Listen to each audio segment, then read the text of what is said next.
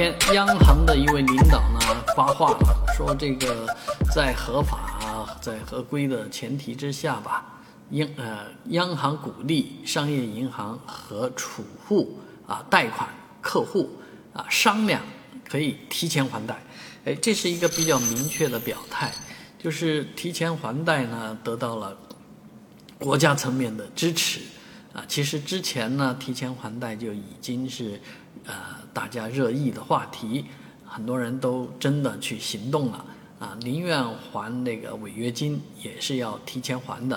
啊，那我呢，这个贷款已经还了十多年了，就差那么几年就还光了，所以一直没动，啊，没没去算这个账，结果呢，前两天看了一个视频，发现这账不算不知道，一算吓一跳。啊，如果是提前还贷的话，真的就算差几年，还是能减少不小的损失的啊。这个是按照目前的房贷利率来讲的话，但是呢，现在的问题就是说，呃，央行并没有下一个红头文件啊，只是说让大家互相谈啊，你们能谈出什么结果，什么结果？所以媒体呢，就最近采访了很多人啊。那第一个呢，目前看来这个提前还贷啊。基本上都不用付违约金了，所以当然有钱的话，还是去提前还贷的好，毕竟能省不少钱呢。啊，当然，呃，从银行角度来讲，虽然不再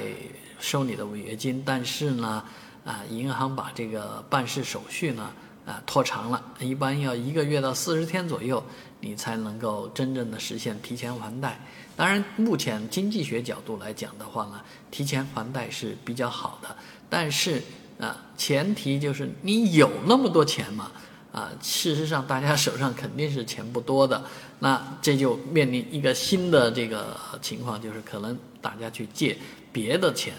啊，从别的地方借了钱来还这个贷款，那这又是新的贷款，所以啊，这对于银行来讲啊，其实是好事，啊，对于经济来讲也可能是一件好事。我不知道您是怎么认识的。